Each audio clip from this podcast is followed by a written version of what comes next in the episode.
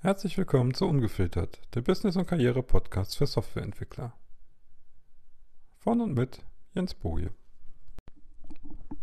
Hey, Jens hier wieder. Herzlich willkommen zur zweiten Folge. In der letzten Folge hatten wir uns kurz darüber unterhalten, dass die Gehälter ja eigentlich nicht endlich steigen können, weil immer irgendein wirtschaftlicher Zwang dahinter steht. Auf den ersten Blick ist das natürlich ein bisschen deprimierend, wenn man sowas hört. Ähm, aber es gibt Auswege daraus.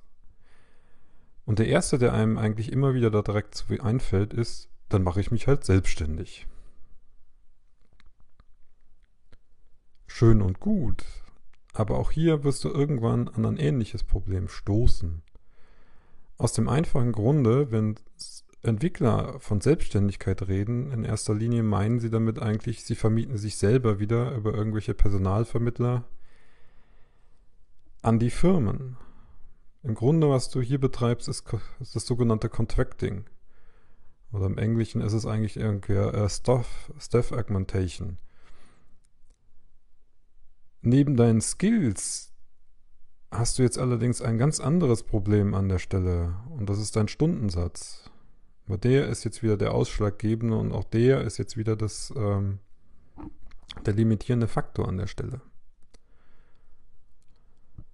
Und wenn du jetzt frisch daran gehst und denkst, boah, jetzt nehme ich meine 80 Euro Stundensatz und versuchst jetzt mal die ersten Projekte damit zu kriegen, wirst du leider Gottes sehr, sehr schnell merken, dass die ganzen Vermittler anfangen, dich erstmal runterzuhandeln.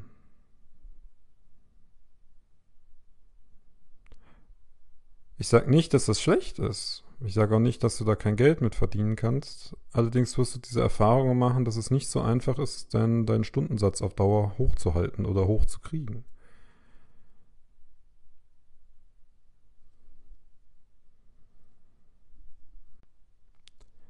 Das Problem, wo du jetzt hier an dieser Stelle nämlich eigentlich reintrittst, ist, dass du jetzt komplett als Ware angesehen wirst.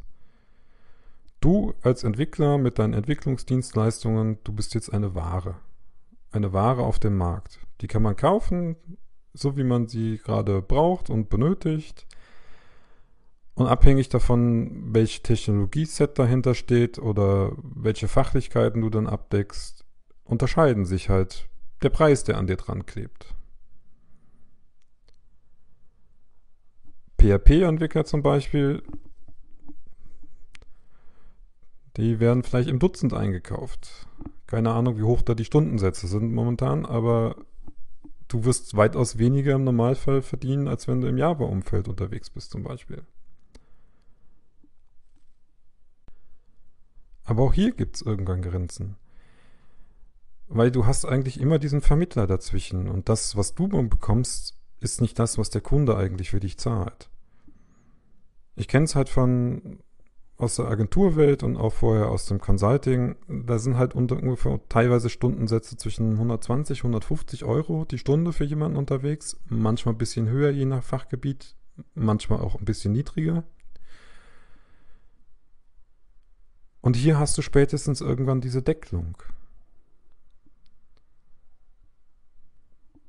Du kannst an die meisten oder an viele Firmen, die das, mit diesem Modell arbeiten, kommst du ohne diesen Vermittler nicht dran. Manchmal kann es dir auch passieren, dass du mehrere Vermittler dazwischen hast, von denen du das gar nicht weißt, dass die dazwischen sind. Andere Male ist es dir aber auch transparent und jeder da drin verdient. Und jeder da drin hat seine wirtschaftlichen Gründe für irgendwas. Und auch der, der dich am schließlich am Ende bezahlt, für den du dann die eigentliche Arbeit machst, der hat auch ein Budget. Da kommen wir auch wieder an die Wirtschaftlichkeit ran. Also im Grunde hast du hier auch eine Deckelung. Und du musst sehr, sehr stark aufpassen, dass du nicht als Ware endest und äh, gehandelt wirst.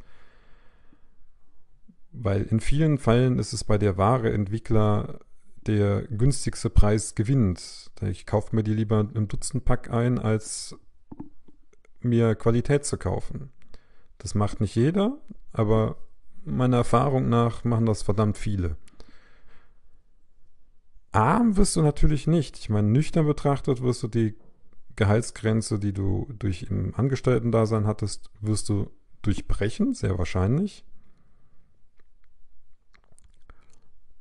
Hängt natürlich auch immer davon ab, wie man da rechnet. Ähm, aber Fakt ist, du wirst drüber kommen, aber du wirst trotzdem einen anderen Glasboden haben. Du wirst einen anderen Deckel irgendwann kennenlernen und an den ranstoßen.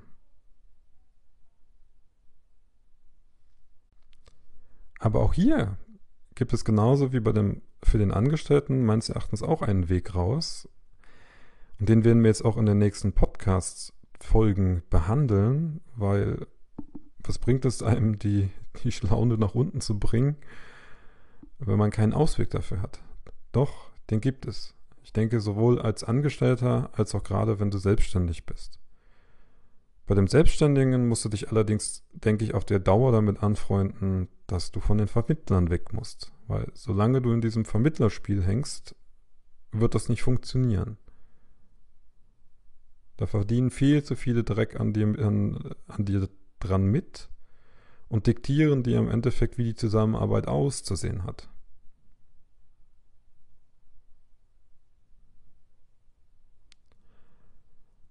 Zum Abschluss für heute